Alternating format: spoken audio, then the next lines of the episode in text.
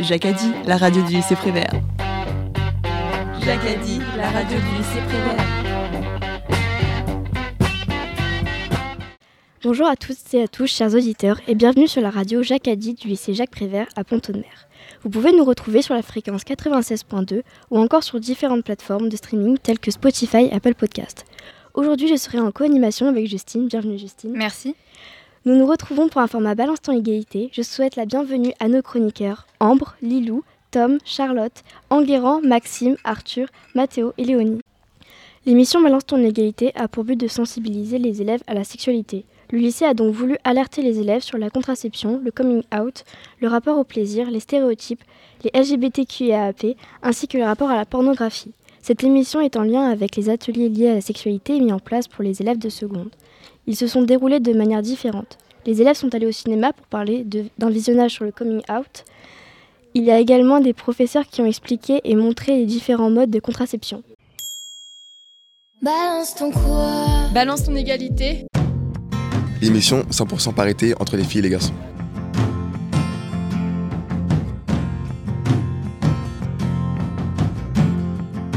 Et ce qu'il faut bien comprendre, c'est que quand une fille dit non, on peut croire que. Et en fait, c'est non. C'est non. Pour débuter cette émission Balance ton égalité 2022, revenons tout d'abord sur un sujet d'actualité qui a fait polémique. Il y a une semaine, des accusations de viol et des faits de corruption de mineurs, impliquant plusieurs adolescentes et jeunes femmes, dont deux étant mineures au moment des faits, ont été retenues contre Norman Tavo. Avec plus de 12 millions d'abonnés sur sa chaîne YouTube, Norman fait partie des youtubeurs les plus connus de France. Mis en garde à vue lundi, il a été interrogé sur ces faits et a été relâché le lendemain. Suite à cette polémique, son nombre d'abonnés diminue de jour en jour. En août 2018, le nom de Norman avait déjà été cité dans la vague Balance ton youtubeur suite à un tweet de Lucas Auchard, alias Squeezie, numéro 1 des youtubeurs français. Il indiquait le comportement inapproprié de certains vidéastes qui, je cite, profitent de la vulnérabilité psychologique de jeunes abonnés pour obtenir des rapports sexuels. Deux ans après cette polémique, durant l'été 2020, Maggie Desmarais, âgée de 16 ans au moment des faits, avait accusé Norman de l'avoir manipulé pour obtenir des photos et vidéos à caractère sexuel. Elle a porté plainte au Canada. Elle a témoigné à visage découvert sur le site Urbania où elle expliquait qu'il s'amusait à faire un petit jeu malsain d'attachement affectif. Après ces révélations, d'autres femmes avaient formulé des accusations similaires contre lui. Maintenant, je vais laisser la parole à Léonie qui va lire la chronique d'Ambre qui n'a pas pu être là malheureusement. Vous avez déjà sûrement entendu parler du célèbre roman Frankenstein. Mais vous savez que ce terrifiant monstre plein de cicatrices que le cinéma a de nombreuses fois adopté, eh bien, savez-vous que c'est une femme qui l'a écrit et a tout juste 20 ans En effet, Marie Shelley, autrice de cette fameuse œuvre, est née en 1797 à Londres et morte en 1851 à 53 ans d'une tumeur au cerveau. En plus de Frankenstein, qui a eu un énorme succès planétaire, Marie Shelley est aussi connue aujourd'hui pour les efforts qu'elle fit pour publier les œuvres de son mari, Percy Shelley, poète et philosophe britannique. Et c'est lors de séjours à Genève qu'elle écrivit son premier roman, Frankenstein, qui deviendra si célèbre suite à une proposition du poète et ami Lord Byron. Celui-ci suggéra à ses amis d'écrire une histoire fantastique, ce qui inspirera Marie. Ainsi, elle y invente l'histoire de Victor Frankenstein, un savant décidé à lisser son nom dans l'histoire, il décide de créer un être vivant à partir de morceaux de cadavres, mais sa créature va échapper à son pouvoir. Le roman racontera donc la guerre entre la créature et son créateur. Mais ce qui est agaçant, c'est que beaucoup attribuent cette œuvre à son mari et ne considèrent Marie Shelley que comme la fille d'eux, ou encore la femme d'eux, comme beaucoup de femmes à l'époque d'ailleurs. Il faudra attendre 1989 pour qu'une biographie universitaire lui soit entièrement consacrée.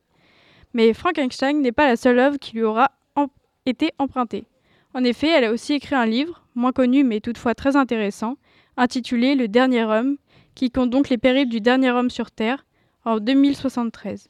Elle a aussi écrit de nombreuses nouvelles et de récits de voyage, mais Marie Shelley n'est qu'un exemple de toutes ces femmes qui ont été censurées et qui ont pu écrire dans l'ombre de leur mari, comme par exemple Horreur du pain, Jeanne Loiseau, Marianne Evans, Elizabeth Mackinstone ou encore Elsa Triolet. Merci à Léonie et Ambre pour cette chronique. Passons la parole à Lilou, qui a pu, grâce au lycée, visionner le film sur Simone Veil. Lilou, nous t'écoutons. Le jeudi 10 novembre 2022, nous avons vu Simone, le voyage du siècle. Je n'avais jamais vu un silence si éloquent. À la fin du film, personne ne s'est levé, personne n'a parlé. Il est rare de voir un film aussi poignant que celui sur Simone Veil. Il retrace son histoire, son engagement et son combat.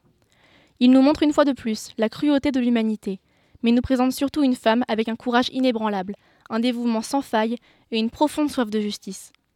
Cette mère du féminisme s'est battue toute sa vie pour les valeurs qui lui tenaient à cœur, pour une meilleure hygiène dans les prisons qui se doivent de respecter la dignité humaine, pour l'union des peuples et pour le droit des femmes. Comment ne pas être touché par son histoire? Comment ne pas être touché par le sentiment principal qu'elle nous évoque? L'espoir. Car c'est l'espoir que Simone Veil véhicule dans le cœur des femmes. Si elle plaçait en l'Europe son espoir, les femmes l'ont placé en elle. Et suite au visionnage de ce film, nous ne pouvons que nous questionner sur notre réalité actuelle, sur ce retour de la haine, sur la possible régression de nos droits. Aujourd'hui, aux États-Unis, le droit à l'avortement n'est plus d'actualité dans certains États. Aujourd'hui, dans ces mêmes États, des femmes vont de nouveau risquer leur vie pour exercer la liberté de leur corps illégalement. Comment pouvons-nous, en 2022, remettre en cause ces libertés fondamentales? En France, le délai est cette année passé de 12 à 14 semaines autorisées pour une IVG. Nous ne pouvons qu'applaudir cette nouveauté qui permettra à des centaines de femmes d'avorter sans avoir à partir à l'étranger. Pourtant, malgré nos combats continus, malgré la légitimité de cette loi, malgré le parcours de Simone Veil, des manifestations anti-IVG continuent d'avoir lieu au sein de notre pays. Ainsi, pour finir avec ce film époustouflant et les combats passés et actuels qu'il soulève, je me permets de laisser la parole aux autres chroniqueurs pour avoir leur avis à ce sujet.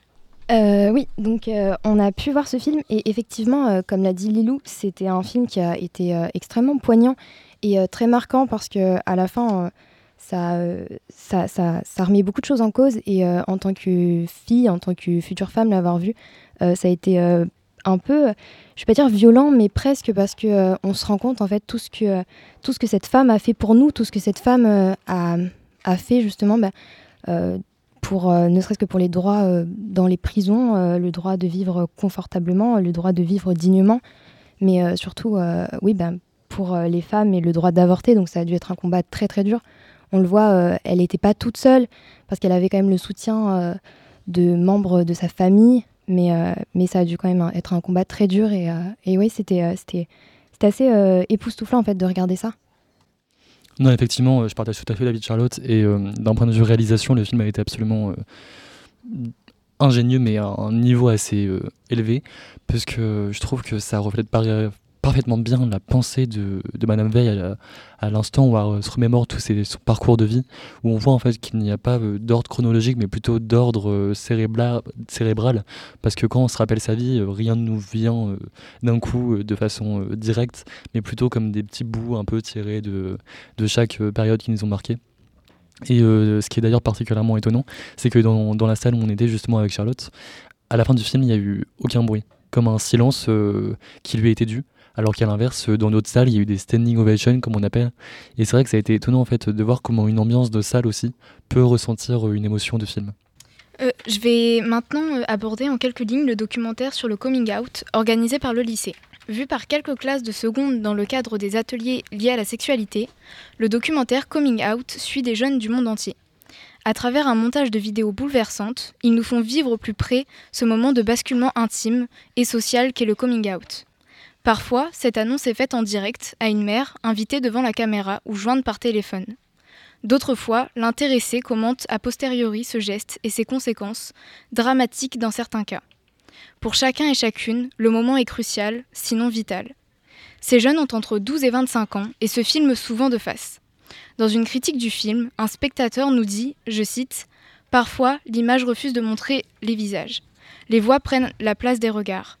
Dans ces cas-là, on assiste à la violence de parents qui, au nom de leurs croyances religieuses, rejettent brutalement leur enfant en leur prêtant une intention involontaire, le choix d'une sexualité contre leur propre famille.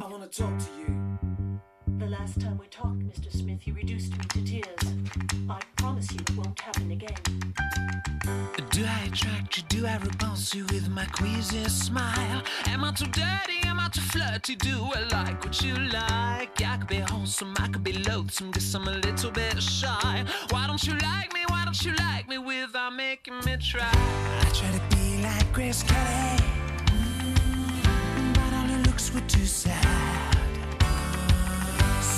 Tried a little Freddie. Mm, I've got an entity mind.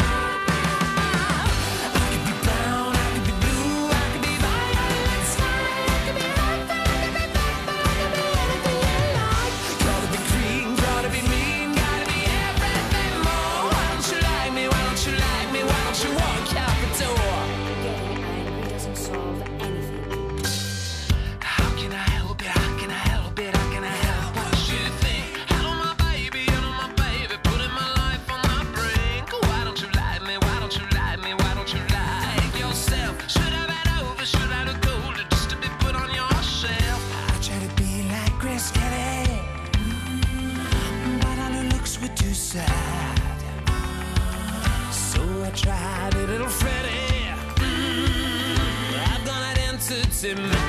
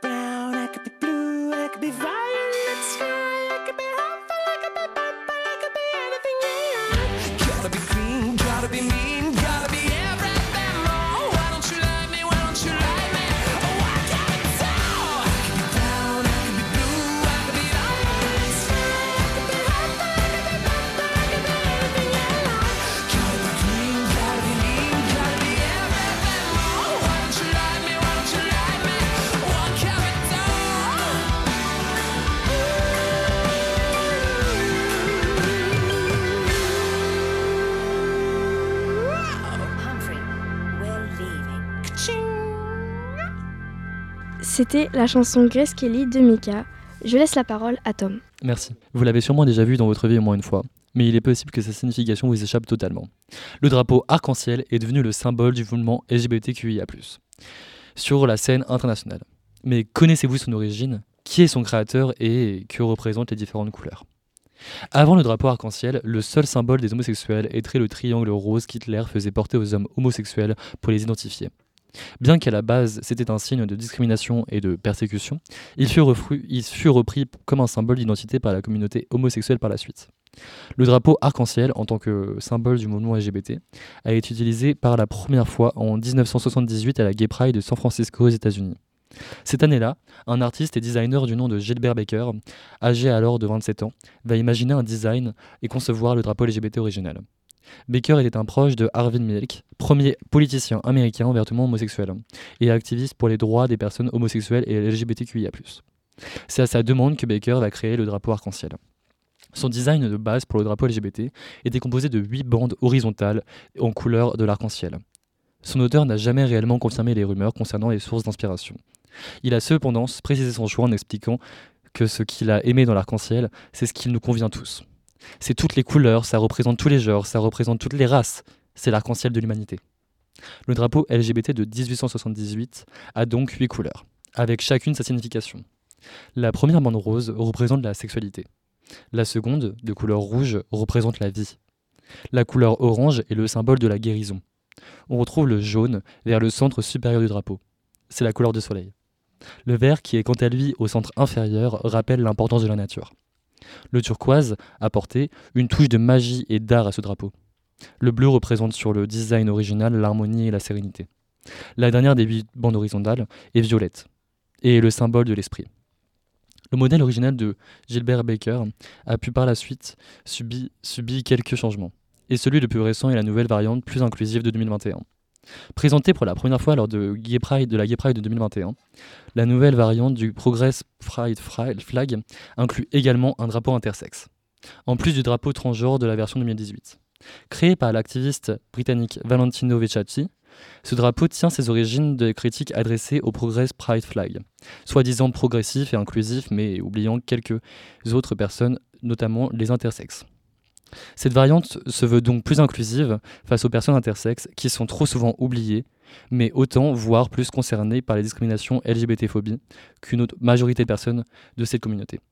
Le drapeau LGBT, c'est-à-dire lesbien, gay, bisexuel, transgenre, se veut donc un drapeau universaliste représentant la sérénité, la nature et l'amour. Merci à toi pour cette chronique. Charlotte, que peux-tu nous dire sur les personnes aromantiques ainsi que les genres les moins représentés dans les LGBT euh, Eh bien justement, parce que euh, Tom euh, vient de parler de la communauté LGBTQIA, j'aimerais continuer sur cette lancée, puisque l'amour est un sujet qui nous intéresse tous beaucoup. Entre les films romantiques, les romances littéraires à la Jane Eyre ou les chansons de Girl, in Red, l'amour papillonne dans tous les espaces. Il y a une place très importante, voire indispensable dans notre société actuelle, et on ne conçoit pas que quelqu'un puisse pouvoir finir sa vie seul, sans personne à ses côtés. Non, c'est évident, tout le monde cherche à rencontrer son âme sœur, sa moitié, euh, la personne qui est reliée par ce fameux fil rouge et qui fera de nous une meilleure version de nous-mêmes. L'homme seul est quelque chose d'imparfait. Il faut qu'il trouve un second pour être heureux, disait Blaise Pascal. Pourtant, moi, je vais vous parler d'aromantique. Vous savez, c'est la lettre A dans la communauté LGBTQIA. Aujourd'hui, j'aimerais qu'on leur accorde une place dans cette société qui a tant de mal à envisager qu'une personne ne puisse pas tomber amoureuse. Et je voudrais qu'on tente, euh, si ce n'est de comprendre, d'au moins accepter qu'il existe d'autres visions de l'amour. Pour commencer, je vais vous éclairer un peu. L'aromantisme, c'est un spectre de la sexualité. Ce terme définit euh, les personnes qui ne peuvent pas tomber amoureuses. Mais attention, comme je le disais, c'est un spectre. Alors il, existe euh, énormément de nuances. Par exemple, sous ce parapluie, on trouve des personnes qui ne peuvent pas éprouver, qui ne peuvent pas éprouver, ou j'ai du mal, des personnes qui euh, peuvent éprouver de l'attirance romantique dans certains cas, très rares, ou avec certaines conditions précises, comme les grès romantiques. On trouve aussi les cupieux romantiques qui, eux, n'éprouvent pas d'attirance romantique, mais seulement le désir d'avoir des expériences romantiques. Alors je sais, ça peut paraître un peu flou, et en réalité, eh bien ça l'est. Mais en fait, quelqu'un de cupieux romantique ressent une envie d'avoir une relation romantique avec quelqu'un pour pouvoir expérimenter les mêmes sensations que tout le monde c'est-à-dire euh, avoir des papillons dans le ventre, euh, sourire bêtement en pensant à quelqu'un, enfin bref, être amoureux. Sauf que ces idées véhiculées par une société qui idéalise autant ce sentiment, eh bien, elle n'arrive pas à se les ressentir et à se les approprier. Alors parfois, euh, c'est source de souffrance. Mais les aromantiques, ou les aros comme on dit, ce sont aussi des gens qui ne tombent pas amoureux et qui vivent très bien. Ce sont des gens qui ne croient pas en la théorie de Pascal Blaise et qui sont heureux seuls puisqu'ils ne se suffisent à eux-mêmes. Ils ne veulent pas de relations amoureuses et n'en ressentent pas le besoin. Je ne vais pas énumérer ici toutes les palettes euh, aromantiques puisqu'il y a autant de façons de le vivre que de personnes. Néanmoins, j'avais quand même envie de parler de ces gens qu'on occulte complètement. Et c'est aussi l'occasion de déboulonner quelques mythes sur les aromantiques. Premièrement, non, les aromantiques n'ont pas un cœur de pierre. Ils éprouvent de l'amour, mais il est simplement platonique car il est dirigé vers la famille ou les amis. Ensuite, non, les aros ne sont pas dégoûtés ou dérangés par les relations amoureuses des autres. Ou en fait, si, elles peuvent l'être, mais c'est en fonction de chacun. Il peut simplement s'agir d'indifférence ou tout simplement d'incompréhension de ce sentiment. Mais ça ne veut pas dire que les aros veulent éradiquer les relations amoureuses des autres, simplement qu'elles n'en veulent pas dans leur vie. Et puisque euh, la réflexion la plus évidente quand on, ne trouve pas, quand on se trouve devant une personne qui dit ne pas éprouver de sentiments amoureux, c'est dire c'est parce que tu n'as pas encore trouvé la bonne personne, eh bien laissez-moi vous dire que non. Ce n'est pas comme ça que les choses fonctionnent. Et même si vous pensez avoir raison, et si vous êtes persuadé que votre, que votre idée est la bonne, et que vous voulez simplement rassurer la personne devant vous en lui faisant comprendre que non, elle ne va pas finir sa vie toute seule, eh bien abstenez-vous. Parce qu'en fait, euh, cette simple phrase, elle enlève toute légitimité au sentiment de la personne que vous avez en face de vous. Et euh, découvrir qu'on ne peut pas aimer euh, romantiquement quelqu'un dans une société étouffée par l'amour, ça peut être très compliqué et ça peut engendrer de l'angoisse. Alors même si vous avez du mal à concevoir le romantisme, il est important de toujours garder l'esprit ouvert et de penser à ce que vive l'autre simplement pour qu'ils se sentent inclus et légitimes. Vous n'avez pas besoin de comprendre ou de ressentir, mais juste d'accueillir l'information. Mais bon, pour ceux qui se découvriraient aromantiques et qui seraient effrayés par la, perspective de finir seul, pas d'inquiétude, car l'aromantisme n'est pas nécessairement synonyme de solitude. En effet, il est possible de développer une relation platonique et fonctionnelle avec quelqu'un. Cette personne peut être sur le même spectre que vous ou non. Mais ce qui est sûr, c'est qu'il existe autant d'expériences que de gens, alors prenez le temps de vous découvrir sans vous infliger de pression et tout se passerait bien. Merci beaucoup Charlotte. Maintenant, je vais aborder euh, les stéréotypes de genre sur les jeux et les vêtements entre le bleu et le rose écrits par Ambre. Vous avez sûrement déjà entendu ou dit des phrases telles que Oh tiens, c'est bien quelque chose de fille ou Ne porte pas de rose, c'est pour les filles ou encore Tu fais du foot T'es bien un garçon manqué. Voilà ce sur quoi cette chronique va porter. En effet, les stéréotypes de genre sont partout, dans la vie quotidienne, à l'école ou encore dans le sport. Et vous allez, vous allez voir, ils ont tendance à influencer nos vies. Commençons par les stéréotypes les plus répandus, les couleurs. D'après Centre national de la recherche scientifique, la couleur est par elle-même un langage permettant de communiquer. Ce langage implique de nombreuses conventions d'ordre physiologique, symboles ou religieux. Comme vous le savez, le bleu est attribué aux garçons et le rose aux filles. Mais d'où vient ce préjugé? Eh bien au départ, au Moyen Âge, le bleu, la couleur de la virginité, est associé à la femme, tandis que le rose, sous couleur du rouge, symbolise euh, la puissance et la gloire, est attribué aux hommes. Mais au XVIe siècle, peu après, le, rouge est devenu la couleur des prêtres, et donc les hommes vont tout simplement cesser de la porter. Puis cette couleur va devenir la couleur de l'amour, et l'amour étant le plus souvent associé aux femmes, celles-ci vont commencer à adopter cette couleur. Et c'est vraiment à partir du XIXe siècle que le rose, selon l'école de la bourgeoisie, va être associé à la femme et le bleu à l'homme. Aujourd'hui encore, il y a de nombreux exemples de ce stéréotype, notamment dans les gender reveal. Euh, c'est une fête qui consiste à révéler le sexe du bébé. La couleur qui en ressort nous dit si c'est un garçon ou une fille. Ces stéréotypes de genre sont aussi présents dans les jouets. Le Conseil de l'Europe les définit comme les idées préconçues qui assignent arbitrairement aux femmes et aux hommes des rôles déterminés et bornés par leur sexe. Par exemple, à Noël, on va offrir à la petite fille une poupée ou bien des produits nettoyants qui la préconditionnent à sa future vie de mère au foyer. Ces jouets ont pour fonction de développer chez elle une certaine douceur et créativité. Au contraire, on aura tendance à offrir à un garçon un kit de bricolage, de mécanique, etc ce qui va l'influencer directement dans ses choix de métier.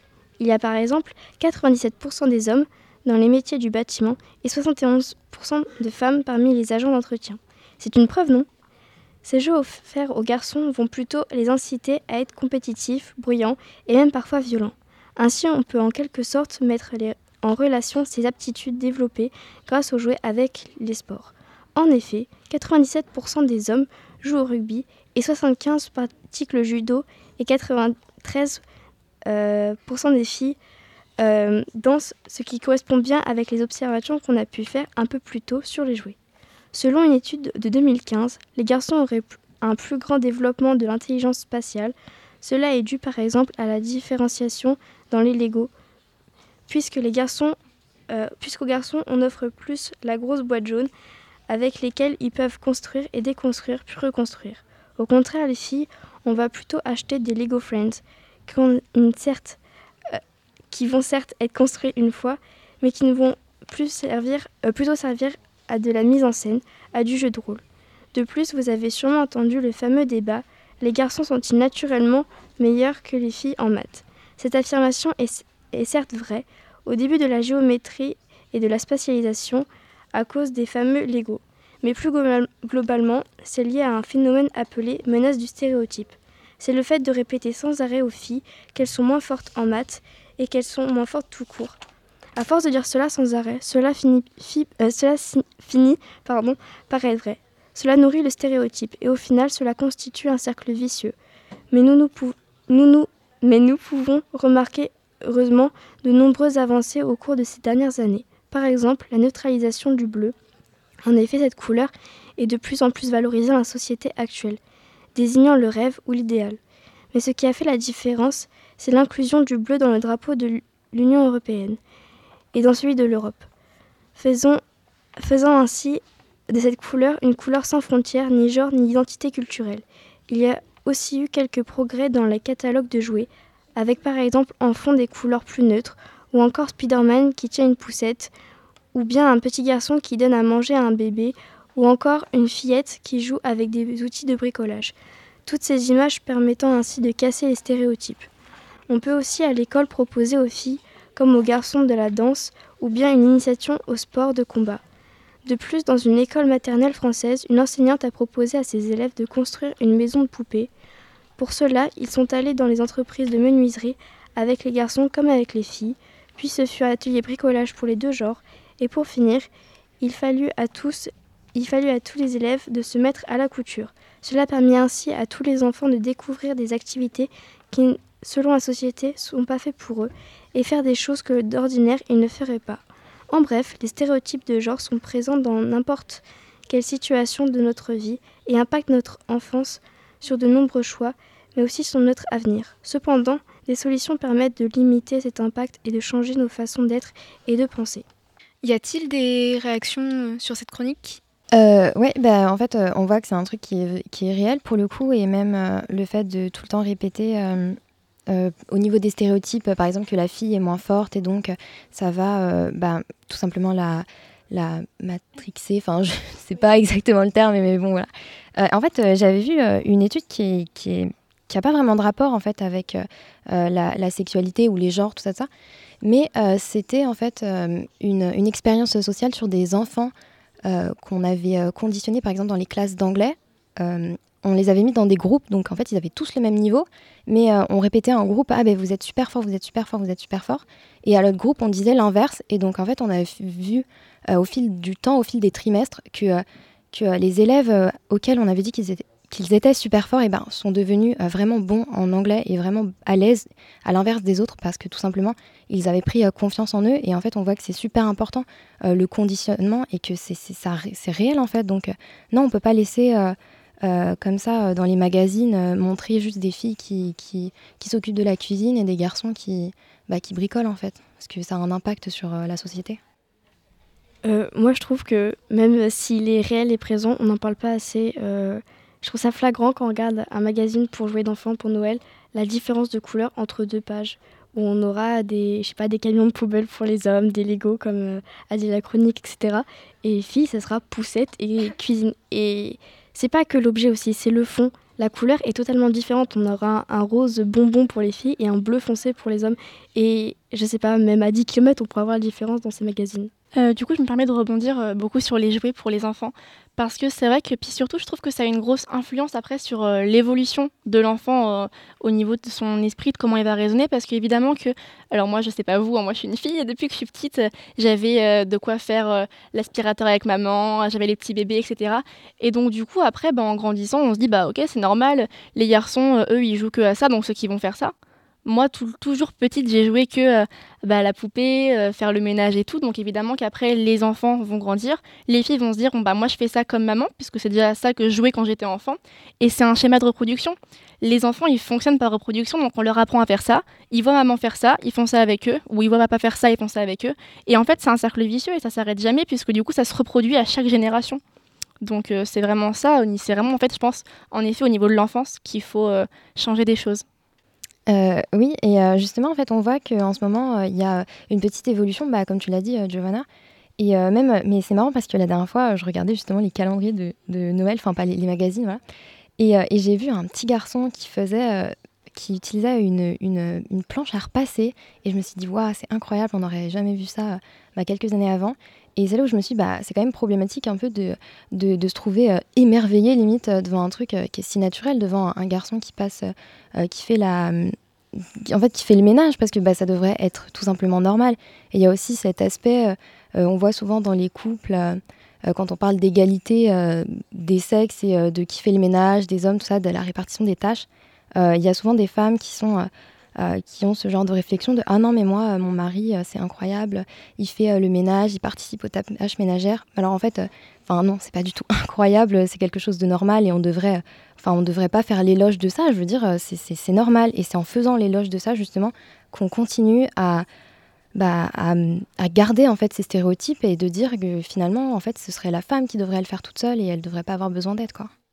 Je suis plutôt d'accord avec euh, ce que dit Charlotte parce que bon, c'est vrai que en fait, ce qu'on apprend quand on est plus jeune influe sur euh, ce qu'on a plus tard. Parce que par exemple, j'ai j'ai énormément de mal à faire la cuisine, ce qui paraîtrait pas plus logique qu'en fait que j'y arrive, parce que c'est l'un de nos besoins premiers.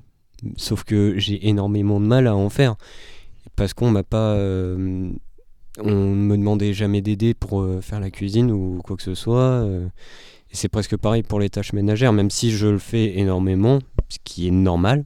Enfin il n'y a pas euh, quelque chose d'exceptionnel là-dedans. Et enfin, voilà, faut pas s'étonner de quelqu'un qui fait quelque chose qui est finalement juste naturel. Enfin, laver l'intérieur de chez soi, c'est juste être propre. C'est pas, c'est pas être euh, rappé, rappé, du ménage ou quoi que ce soit. Je vous propose qu'on continue ce débat après Normal d'Eddie de Préto.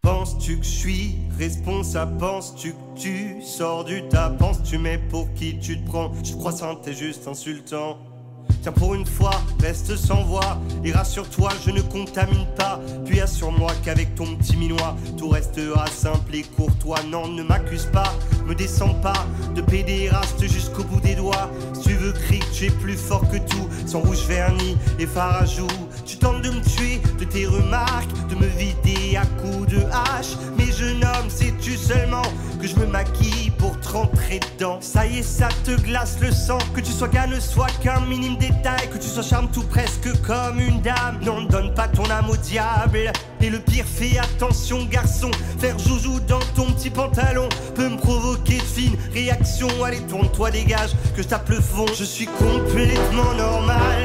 Complètement banal. Je suis complètement normal Complètement banal. Je suis complètement normal. Je suis con, tellement malade. Oups, pardon, j'ai eu tort. D'habitude, je mets des gants j'ai laissé mes manières dehors pour un mec comme moi, c'est étonnant car oui, bon je t'ai pas tout dit, bienvenue là où tu peux faire ta comédie, surtout jouer à faire ce que tu as envie, attends de voir si ce soir tu me suis, sinon insulte-moi et descends-moi. De contre nature ou la belle injure, cette fois ça te coince, ça te stresse, allez bouge et serre les fesses, puis ne reviens plus voir avec tes gros sabots. Pour semer le fiasco en venant ici, en jetant des mots sans parcimonie, des grands mots qui font froid dans le car je suis complètement normal, complètement banal, je suis complètement normal, je suis con, tellement malade, je suis complètement normal, complètement banal, je suis complètement normal, je suis con, tellement malade. Sais-tu que certains se font des nœuds de secours, d'autres fabriquent des cabanes de clous, certains se cachent à travers la foule et d'autres avis bien le refoulent. Alors si toi tu te sens beaucoup plus sain dans ta petite vie, ton petit train-train. Saute-les toutes et trace ta route, ne t'en fais pas, bel assassin. Je suis complètement normal, complètement banal, con, malade.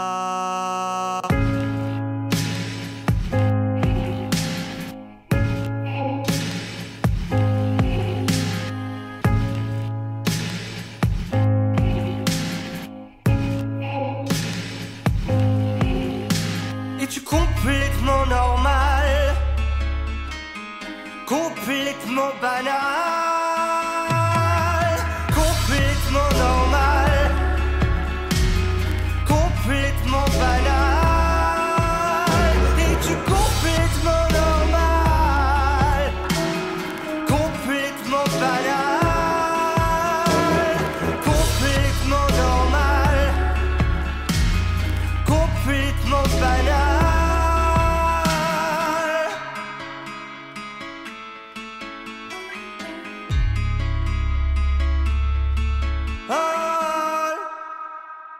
Justement, trois élèves de seconde qui se nomment Enguerrand, Maxime et Arthur ont réalisé une chronique, enfin plutôt un micro-trottoir sur les stéréotypes. On vous écoute.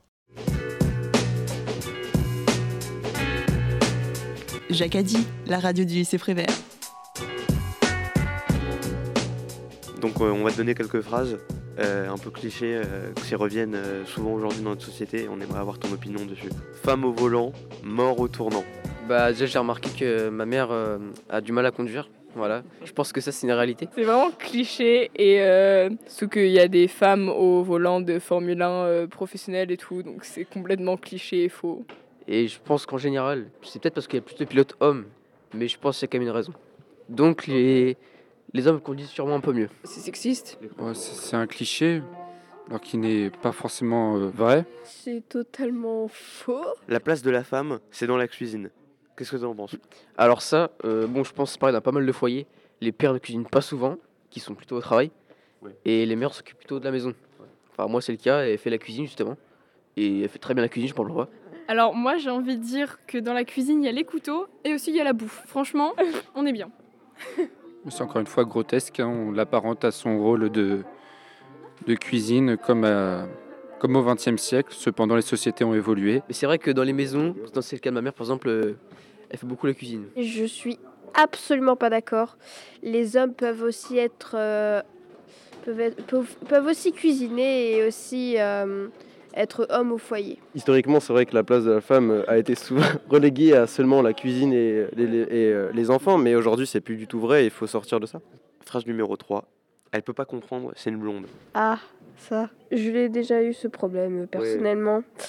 Et euh, ça m'a rendu très très en colère euh, ce, ce, ce cliché. C'est encore une fois grotesque que malheureusement, euh, faut pas juger par rapport à des attributs physiques euh, l'intelligence d'une personne, quoi. Je vois pas d'où ça sort en fait. Genre, euh, pourquoi, pourquoi, pourquoi blonde déjà?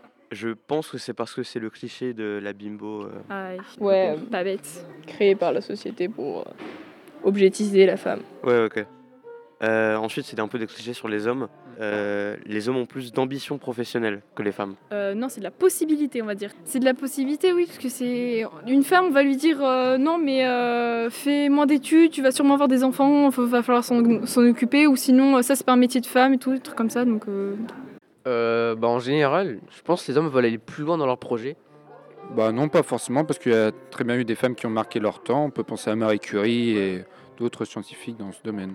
Et je pense qu'elles ont, que les femmes ont autant d'ambition que les hommes, c'est juste que les hommes euh, sont plus enclins à les dévoiler en public. Euh, les femmes sont tellement soumises à des euh, clichés qu'elles n'osent pas euh, se donner des ambitions. Je vais tout d'abord laisser la parole à nos trois reporters pour demander ce qu'ils ont ressenti lors de cette interview. Alors, euh, faire euh, cette interview, c'était vachement intéressant parce qu'on a vraiment eu euh, de tout, du coup, comme, euh, comme opinion. Et, euh, et voilà. Après, je... qu'est-ce que tu en as pensé, toi, Maxime? Bah, je pense que ouais, c'était intéressant parce qu'on a interrogé tout type, tout type de personnes et puis euh, elles ont répondu de manière différente. Avez-vous été parfois choqué par des réponses de certains élèves? Ouais, ouais, totalement, ouais. Euh, de voir à quel point euh, la vision des femmes peut être encore arriérée comme ça aujourd'hui, euh, ça, ça peut être choquant, ouais. Est-ce que tu as une idée sur laquelle c'était, laquelle question et quel stéréotype ça s'est produit? Euh, bah évidemment la première du coup sur euh, euh, les femmes sont des mauvaises conductrices. Qui est basée sur rien finalement. Enfin je veux dire vraiment rien. Sur plus c'est une expression des années 70 elle a clairement plus sa place aujourd'hui dans notre société Et en plus, euh, il y a des hommes qui conduisent très mal et souvent les femmes sont plus prudentes que les hommes. Donc euh, statistiquement, il y a plus d'accidents euh, chez les hommes que chez les femmes. Je me permets du coup de rebondir rapidement. Je trouve que c'est quand même intéressant du point de vue, on voit quand même qu'il y a de l'évolution malgré tout. Enfin, on aurait demandé ça il y a 10 ans, je pense que les réponses n'auraient pas été pareilles. Donc déjà, il y a de l'évolution, ce qui est pas mal. Pour autant, on remarque quand même qu'il y a certains stéréotypes qui sont ancrés, même si les gens essaient de, montrer que bah oui, euh, les femmes, euh, elles ont plus de droits. On sent quand même que c'est vraiment ancré, quoi. C'est dingue comment toutes ces décennies à répéter les mêmes stéréotypes encore et encore, ça reste vraiment bloqué en fait dans, dans les états d'esprit. Et puis euh, même, on a vu donc qu'il y avait quelques une expression ou deux sur les stéréotypes des hommes. Et alors, oui, en fait, les stéréotypes sur les hommes ne sont pas du tout pareils que ceux des femmes. Euh, pour les femmes, on a une femme ne sait pas conduire, euh, une, une femme blonde ne va pas comprendre. Et pour les hommes, on a les hommes ont plus d'ambition au travail.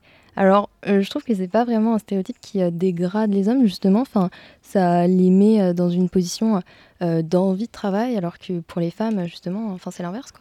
Après, euh, ça, les hommes qui ne réussissent pas, peut-être que ça peut les rabaisser, cette, euh, cette expression. Sur euh, les stéréotypes, justement, euh, il y a aussi, beaucoup de doubles standards en fait entre les hommes et les femmes. Par exemple, le plus connu, celui qu'on cite tout le temps, c'est une femme euh, qui couche avec, enfin, qui, couche avec beaucoup d'hommes, c'est une traînée quoi. Mais un homme, c'est, c'est, il est viril quoi. Et il y a beaucoup, c'est ça aussi le problème, c'est qu'il y a beaucoup de doubles standards pour des mêmes comportements en fait. Et, et pour revenir juste euh, sur la remarque euh, dite juste avant, en fait, le, sexisme, c'est vrai que ça impacte, euh, ça impacte les hommes aussi. Même, euh, mais après, il faut se rappeler que c'est les femmes les principales victimes en fait du sexisme. Non, après, à titre personnel, effectivement, moi, je considérerais pas que le sexisme touche les hommes. Je pense que les stéréotypes, à la limite, effectivement, touchent tout le monde. N'importe quel genre, les hommes, les femmes. En revanche, le sexisme touche uniquement les femmes, de mon point de vue en tout cas, parce que en fait, les stéréotypes, avec le problème évidemment, tout stéréotype est à bannir. C'est évident. En revanche, il y a des stéréotypes qui instaurent des supériorités et des infériorités. Les stéréotypes pour les femmes instaurent une infériorité. Les stéréotypes pour les hommes instaurent leur supériorité par rapport aux femmes. Et bien que les stéréotypes sont à bannir dans tous les cas pour les hommes et pour les femmes, il faut quand même reconnaître qu'une femme aura toujours plus à prouver du fait des stéréotypes qu'un homme.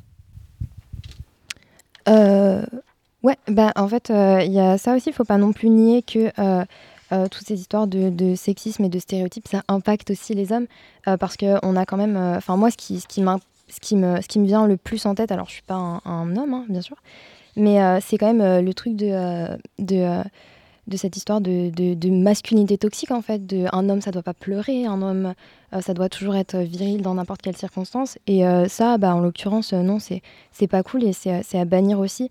Mais ouais, enfin là où je, rejoins Tom, c'est que on peut pas non plus euh, comparer trop parce que la balance elle est pas équilibrée entre les hommes et les femmes.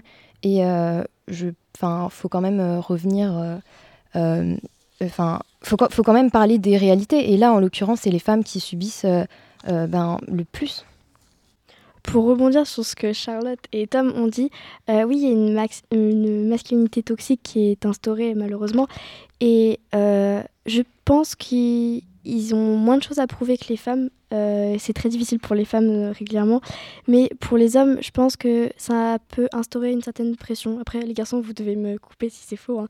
Euh, où vous devez sûrement avoir des responsabilités ou une pression sociale sur vous qui dit qu'un homme doit avoir des responsabilités, un homme doit avoir de l'ambition. Enfin, je sais pas. Je pense que c'est, je pense que c'est vrai. Je pense qu'on on attend quand même pas mal de, choses des hommes. Mais alors, je, je le vis pas forcément mal. Moi, je le vis pas mal en tout cas. Je sais pas ce que Maxime ou Arthur en pensent sur le sujet, mais enfin.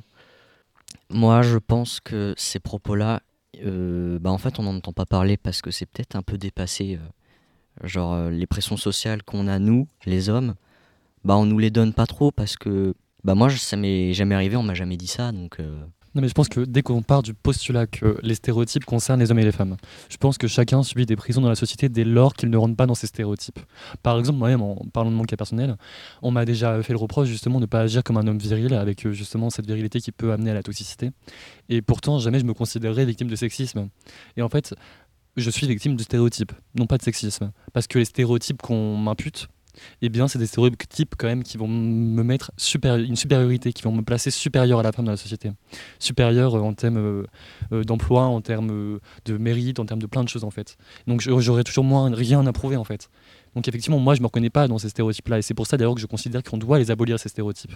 Mais en revanche, ces stéréotypes me mènent à une supériorité.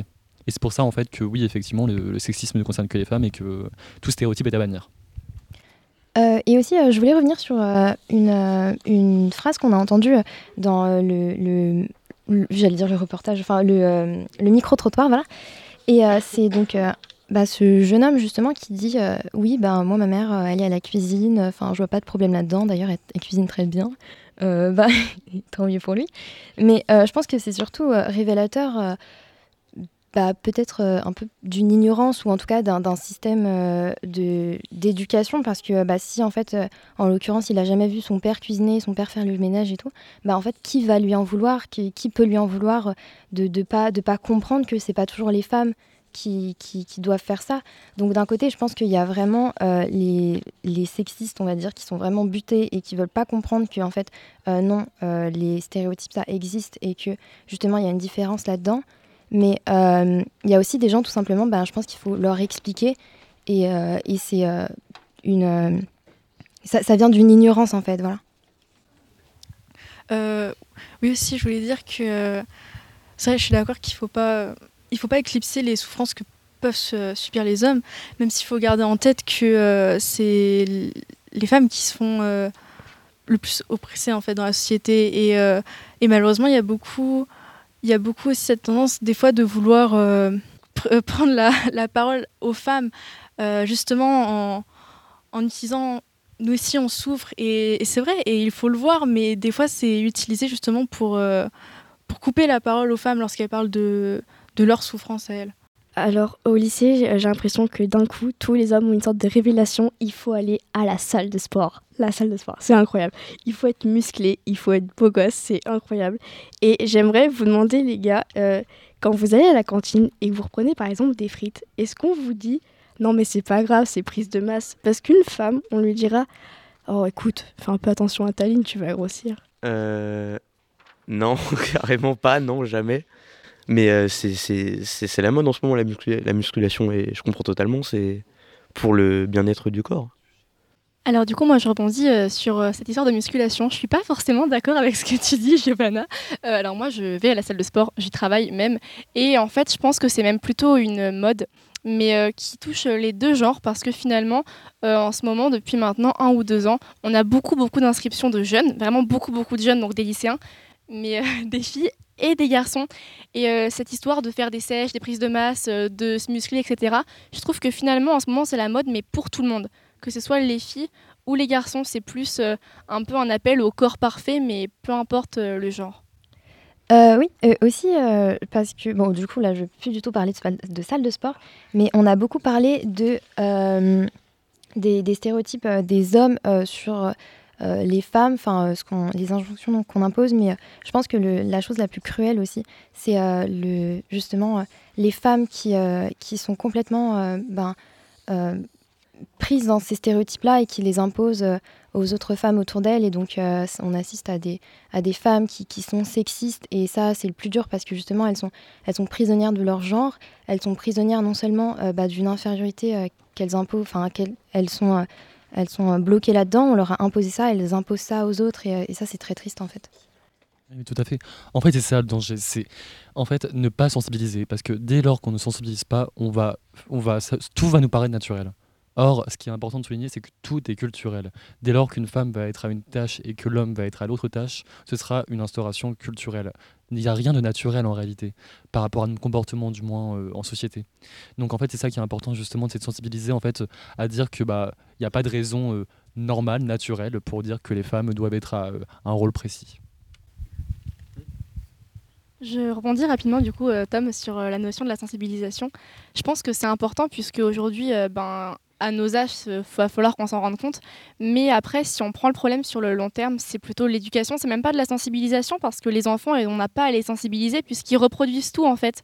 Donc c'est vraiment en fait sensibiliser les adultes pour que eux après ils apprennent tout ça à leurs enfants parce que tout ça passe vraiment par les valeurs de l'éducation. C'est ce que Tom il disait en fait. Enfin, on reproduit tout, donc faut vraiment faire un travail sur l'éducation directement.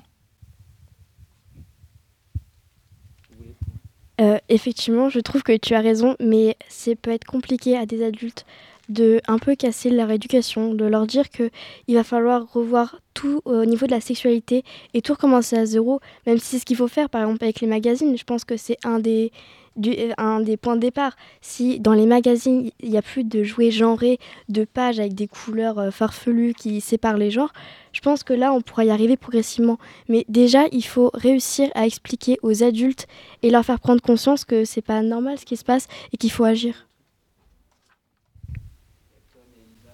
Euh, je commence. Oui, euh, je rebondis sur ce que tu disais. Euh, je pense qu'un un autre aspect de la, sensibilisation, pardon, ça passe euh, aussi justement euh, par faire des actions concrètes. Donc, par exemple, dans la publicité, que ce soit dans les magazines ou à la télé, c'est aussi par la, représentation que passent les changements de mentalité et surtout les changements chez les enfants, chez les plus jeunes. Donc, je pense que oui, ça passe énormément par l'éducation, donc la sensibilisation chez les adultes, mais aussi pour terme cette sensibilisation, elle mène à des actions qui, des actions, comme je disais sur la, publicité par exemple, qui, qui va amener plus de représentation et donc qui va changer les mœurs euh, et les mentalités. Mais tout à fait. Après, euh, personnellement, justement, je, mènerai plus le combat vers notre jeune génération, vers ma génération à moi personnelle et la génération qui va précéder. Parce qu'en fait, je pense que justement, euh, la génération qui, qui nous a précédés, elle a intériorisé toutes ces normes et ces valeurs, je veux dire. Et les déconstruire est extrêmement difficile, bien sûr. Ça doit être un combat personnel et. C'est un combat personnel. Non, mais non, bien sûr que non. Mais parce que vous avez mené votre combat proprement. Je veux- ce que je veux dire, en fait, c'est que chaque individu doit pouvoir mener euh, son combat personnellement. Mais pour déconstruire des normes et des valeurs intériorisées durant l'enfance, c'est un combat euh, extrêmement dur, en fait. Parce que ça nous semble naturel. Et une fois qu'on les a intériorisées, euh, à partir d'un certain âge, enfin, pour les déconstruire, ça nous semblera impossible. Et d'ailleurs, c'est pour ça, du coup, que je place un énorme espoir en ma- dans ma génération. Et euh, je suis contre tous ces discours réactionnaires, justement, qui disent qu'on est dans une génération décadente et quanti, comme on pourrait dire. Et puis enfin, par rapport justement à ce que disait Giovanna par rapport à la distinction des genres, je trouve que c'est très intéressant parce que ça ouvre aussi le débat sur la question d'une gender fluide. En fait, pour euh, ne pas différencier les genres, en fait, et dire que chacun pourrait euh, se, se, se reconnaître dans euh, certaines caractéristiques de certains genres, en fait, et ne pas directement les séparer, ce qui mènerait d'ailleurs, ce qui a dire mener à des stéréotypes, en fait. C'est très intéressant. Donc finalement, peut-être que plus tard, on pourra avoir des garçons porter des jupes, euh, comme on a vu des femmes d'ailleurs porter des pantalons, et euh, des garçons euh, jouer à la Barbie, ou alors des femmes jouer à la voiture. Quand on est à l'école, quand on est écolier, universitaire ou quoi que ce soit, quand on étudie en général, on réfléchit. On remet en cause euh, chaque chose qui nous entoure, euh, des systèmes, euh, des, choses structurelles. Et en fait, c'est là où du coup, on va pouvoir plus facilement remettre en cause nos modes d'éducation. Mais en revanche, quand on est adulte et qu'on a arrêté, qu'on a dans un boulot quotidien, notamment par le capitalisme effréné, notre corps est aliéné, etc. Et notre esprit l'est aussi, en fait. Donc forcément, on remettra moins en cause tout ça. Ouais, je voulais réagir sur ce fait que justement les, les adultes sont perdus pour cette cause. Mais en fait, je pense pas, parce que je pense que euh, que ce soit les jeunes générations, même nos grands-parents, même nos parents, euh, tout ça, euh, la remise en cause des stéréotypes, je pense que ça vient des gens, enfin ça vient de nous-mêmes. On peut pas changer, on peut pas forcer quelqu'un à changer, on peut pas forcer quelqu'un à comprendre les choses. Donc je pense que c'est surtout une, une démarche personnelle et qui peut être aidée de l'extérieur. Mais non, je pense pas que les, les personnes âgées sont, sont à, abandonnées parce qu'elles sont pas là pour euh, cette cause-là, justement. Je voulais juste dire que personnellement, je pense pas que ce serait un peu, un peu sévère de dire que les générations plus vieilles que nous, elles sont perdues. Mais, euh, mais après, c'est vrai qu'on vit dans une période de crise et qu'on a une, société qui se replie un peu sur. euh, en tout cas, que la partie conservatrice se replie sur elle-même. Mais, et un- ce qui fait que forcément, des personnes qui viennent de générations avec des mœurs plus conservatives bah, vont avoir plus du mal euh, à s'ouvrir, mais euh, ça impacte aussi euh, notre génération en fait. On- Il y a aussi beaucoup de personnes de notre génération qui ont aussi des valeurs très conservatrices et donc je pense pas que la génération plus vieille que nous elle soit perdue. Mais je pense que c'est compliqué en fait de, de la faire changer. Alors, moi, je connais beaucoup de personnes âgées qui sont plus compréhensives que des personnes plus jeunes. Et je trouve que de dire que les, les générations plus vieilles sont des causes perdues, euh, c'est pas forcément vrai. Euh, je pense que d'ailleurs personne n'a dit ça. Je me permets. Et euh, en fait, quand j'ai voulu dire ça, en fait, ce que je voulais dire, c'est que notre génération, s- nous sommes le futur.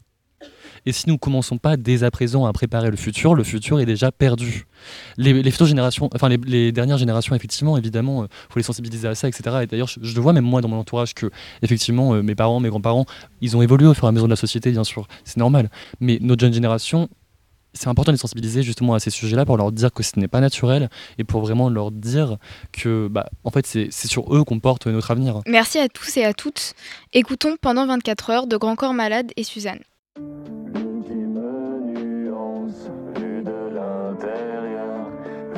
Vivre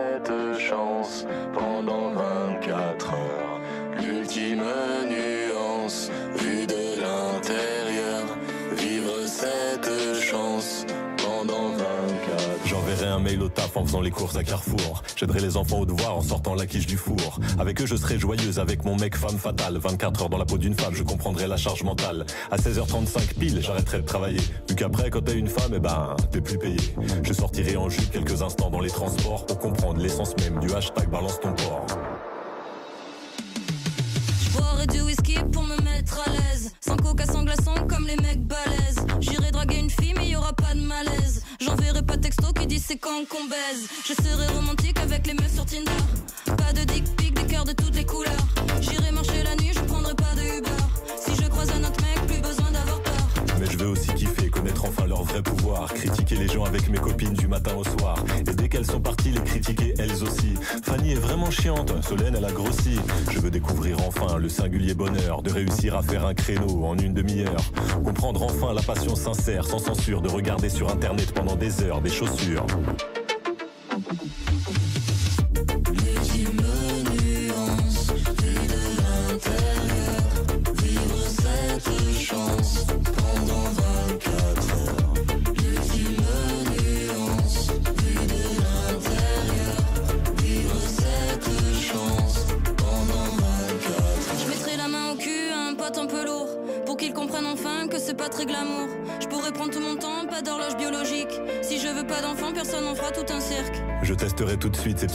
Féminin, l'épilation, le maquillage, perdre ses clés dans le sac à main, les talons hauts, le vernis à ongles, les rappels mensuels du corps. D'être une femme, je veux découvrir l'enfer du décor.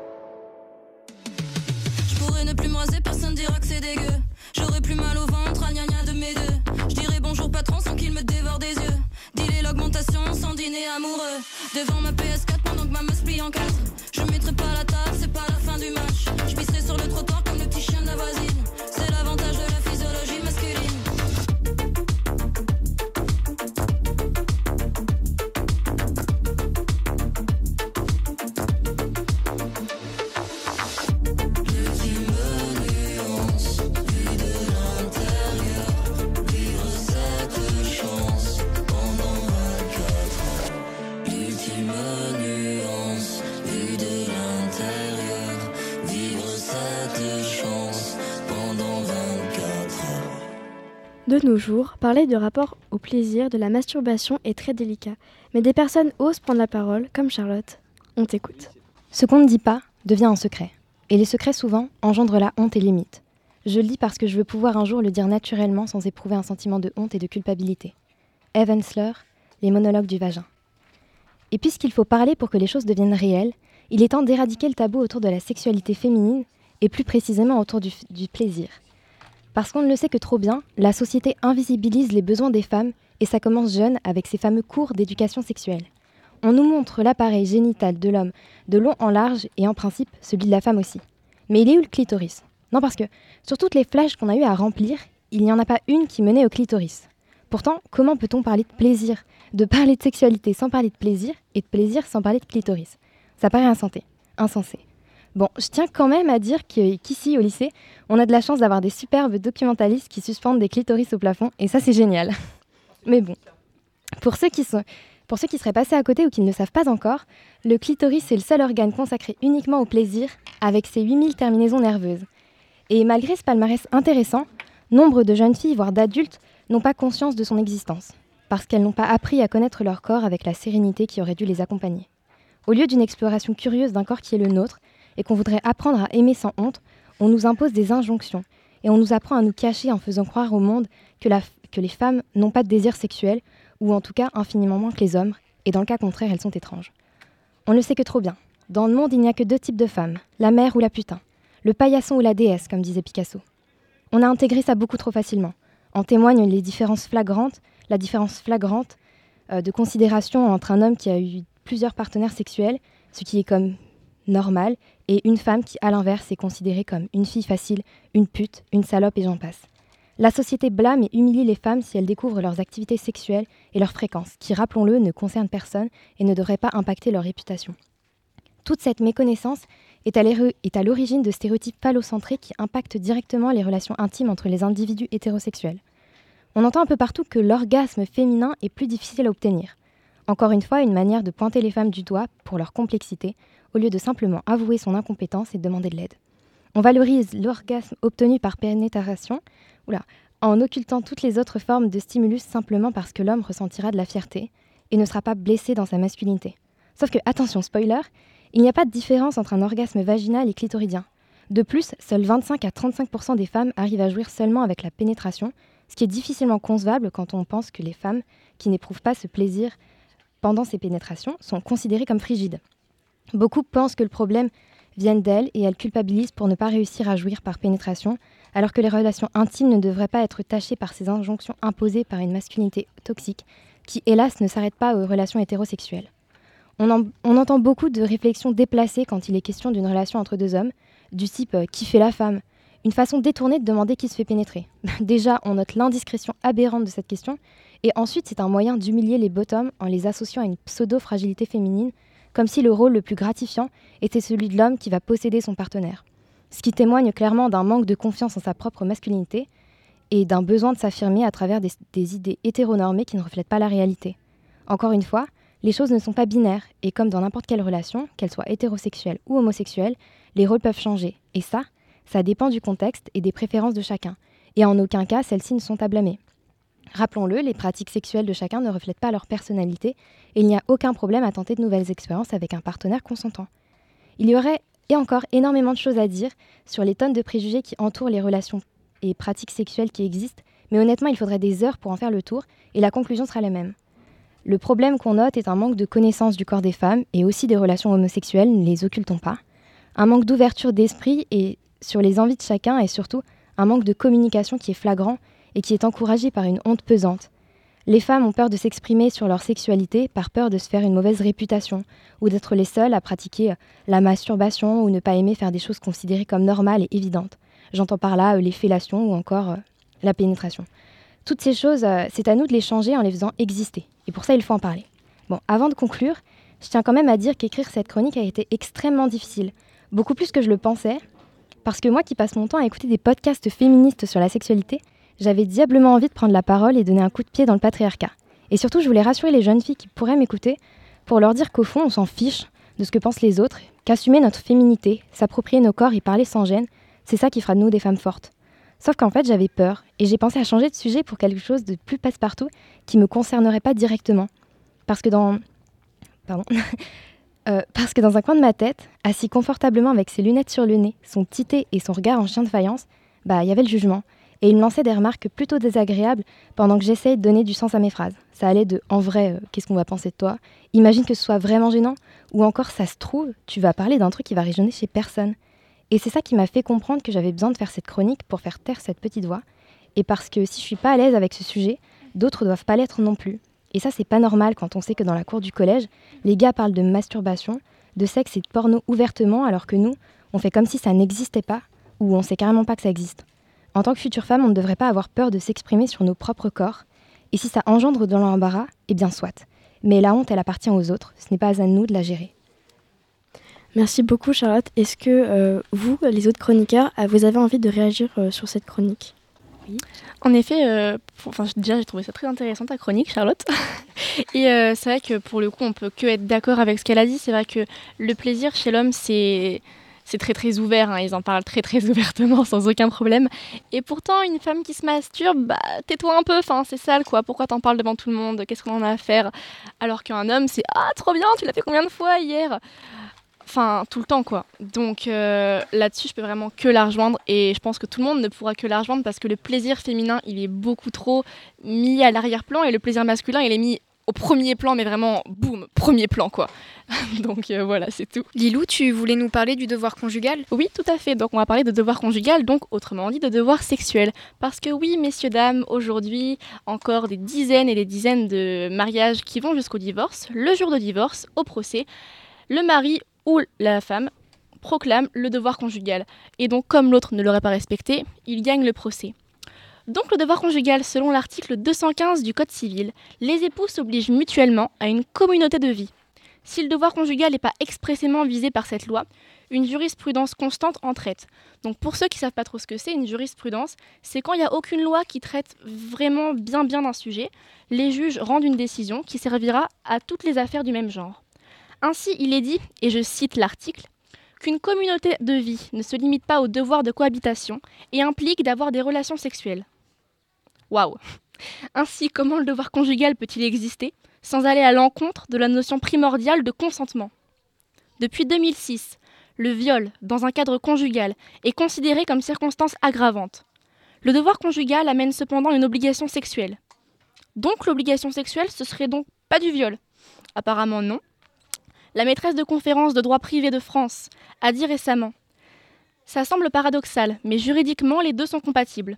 Le viol conjugal, c'est l'interdiction de forcer physiquement autrui, alors que le devoir conjugal, c'est simplement le fait de se forcer pour respecter la loi entendue au sens large et sa jurisprudence. On remet ici en question la zone rouge du consentement, forcer et se forcer. Pourtant, dans l'article 222 du Code pénal, oui, je cite beaucoup les articles, désolé, le viol est défini par tout acte de pénétration sexuelle, de quelque nature qu'il soit, commis sur autrui ou sur la personne de l'auteur, par violence, contrainte, menace ou surprise. Je pense pouvoir affirmer que la violence et la contrainte ne sont pas que physiques, elles sont aussi verbales et psychologiques. Utiliser le chantage affectif, c'est du viol. Menacer de se faire du mal, c'est du viol. Insister jusqu'à ce que l'autre cède, c'est du viol. Car lorsqu'on nous frappe, nous attache, nous bloque pour abuser de nous sexuellement pendant que nos joues sont baignées de larmes, c'est du viol. Mais lorsqu'on exerce sur nous une pression psychologique si forte que le seul choix possible est de consentir, c'est aussi du viol. Cela étant dit, je ne vois pas comment nous pouvons affirmer que le devoir conjugal ne participe pas au viol conjugal. Donc, hommes ou femmes, nous devrions donc nous forcer à avoir des rapports sexuels, alors même qu'on ne le souhaite pas. Dans plusieurs divorces, comme je vous le disais, le devoir conjugal est invoqué et permet de gagner. Franchement, je trouve ça carrément aberrant, car ça remet en cause la liberté et le consentement de chacun, parce que le plaisir, le sexe, la sexualité, ça doit être un plaisir partagé, et pas un désir conjugal qu'on exécute par obligation. Donc du coup, je voudrais laisser un peu les chroniqueurs euh, donner leur avis, poser des questions s'il y en a. Euh, ouais, bah en fait, euh, je suis totalement d'accord avec toi. Et pour moi, cette loi-là, c'est juste une loi bah, pour le viol. Parce que euh, maintenant, on nous apprend beaucoup avec le consentement, qui, est une notion euh, super importante. euh, et on en parle partout.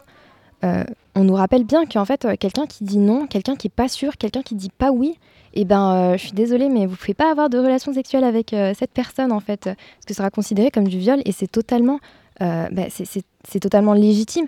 Donc on peut pas se forcer, comme, comme elle dit, à avoir des relations sexuelles avec quelqu'un pour satisfaire un devoir conjugal.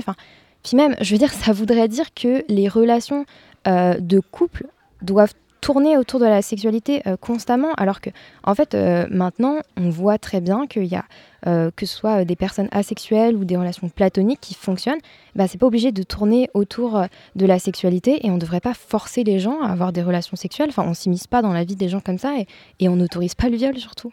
Est-ce que dans le public, vous souhaitez réagir à cette chronique ou pas? Alors moi j'avais une question. Est-ce que cette fameuse loi euh, qui, euh, entre guillemets, autoriserait le viol conjugal, est-ce que si c'est une femme qui le dit, est-elle mieux prise en compte qu'un homme? Euh, du coup, au niveau là des procès les plus récents qu'il y a eu, le dernier qu'il y a eu, c'était une femme donc qui a qui a revendiqué le devoir conjugal contre son mari et elle a gagné. Donc, je pense que là-dessus, c'est autant pour les deux genres, ça marche vraiment dans les deux cas. Et d'ailleurs, par rapport au viol, euh, qui, bah, qui est fait en fait euh, par principe du devoir conjugal, je trouve qu'il y a une phrase qui est absolument abominable. C'est la phrase "elle s'est faite violer", comme si on imputait la responsabilité du viol à la femme, comme si c'était elle qui se l'était faite en fait, alors que non. C'est pas elle, c'est pas sa responsabilité, c'est la faute de l'homme qui n'est pas assez éduqué, qui n'est pas assez élevé, et en fait, on devrait ne pas imputer la responsabilité à la femme, mais à l'homme qui est l'entier responsable. Merci beaucoup euh, au public et à Tom. Euh, maintenant, euh, parlons un petit peu de pornographie. Mathéo, on t'écoute. Pour commencer, nous allons aborder le sujet de l'écologie, et plus particulièrement les dépenses énergétiques et les rejets en CO2 des sites pornographiques.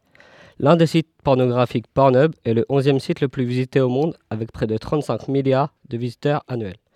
Hormis le fait que cela embête, cela rejette énormément de CO2. Chaque vidéo porno regardée rejette des bits, sans eux.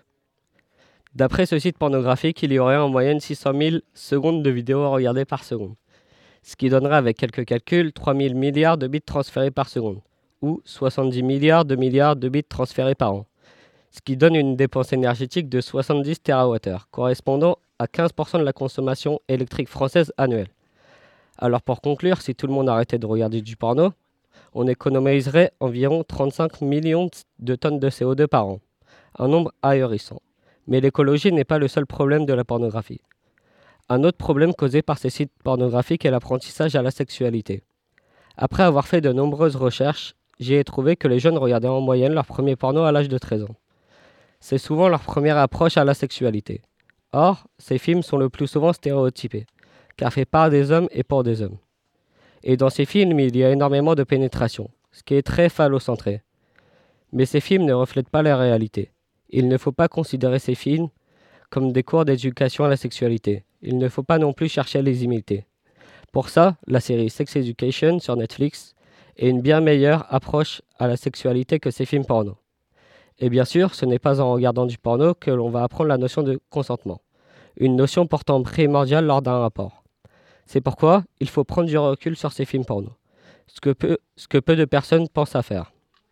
Maintenant, en cherchant des informations pour cette chronique, j'ai par exemple découvert que de, la lidocaïne pouvait être, utilisée pour les acteurs et actrices pour les scènes violentes et douloureuses, ou encore qu'il y a de longues pauses pour les acteurs entre les scènes ou les positions.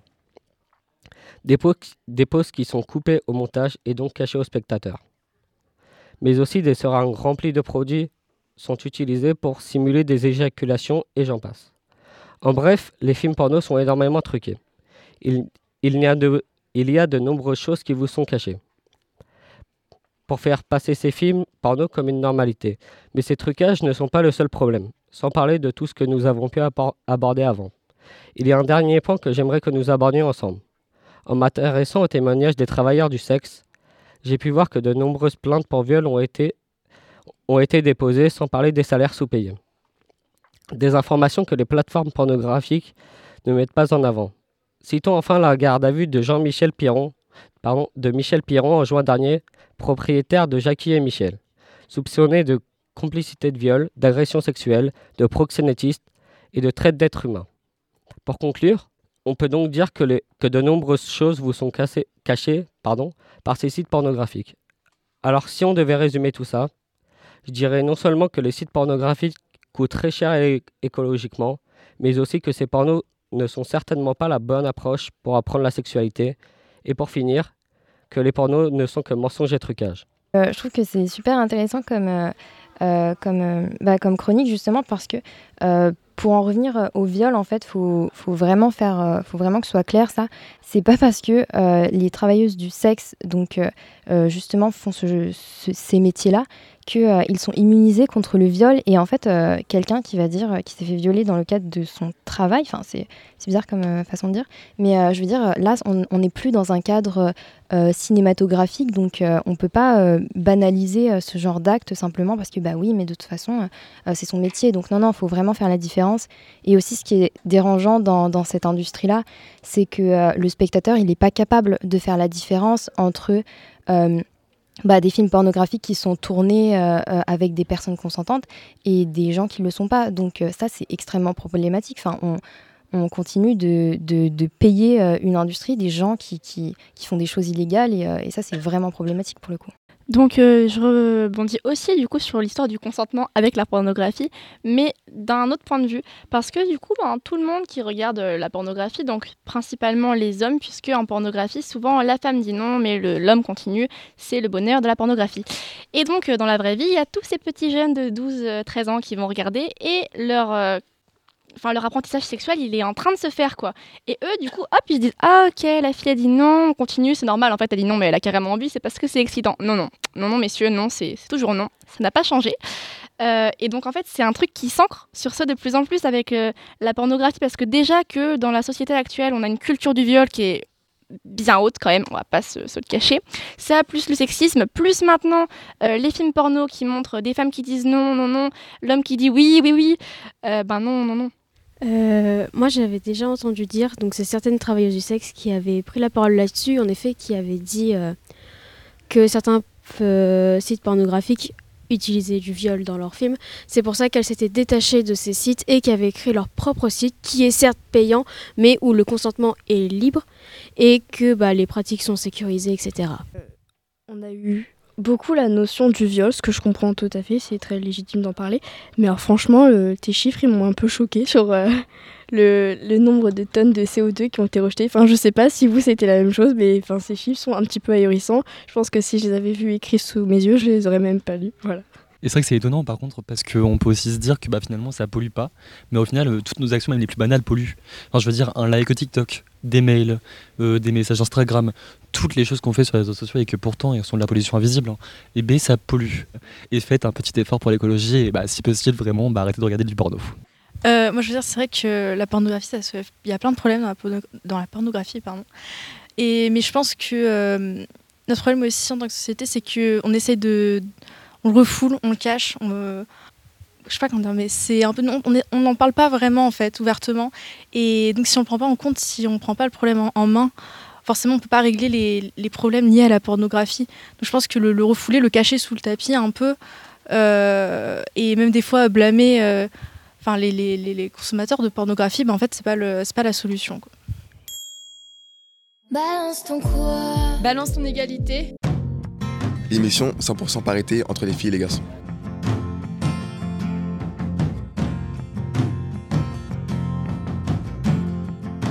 Et ce qu'il faut bien comprendre, c'est que quand une fille dit non, on peut croire que. Et en fait, c'est non. C'est non. Merci à vous, chers euh, auditeurs. C'était la radio Jacques Addy du lycée Jacques Prévert de Pont-de-Mer. Vous pouvez nous retrouver sur la fréquence 96.2 ou encore sur les plateformes de streaming telles que Spotify et Apple Podcast. Merci également à nos chroniqueurs Ambre, Lilou, Tom, Charlotte, Enguerrand, Maxime, Arthur, Mathéo et Léonie, sans oublier la régie, Valérie et Zoé, et le public. Addy, la radio du lycée Prévert. Retrouvez-nous sur 96.2 FM et sur jacadi.org.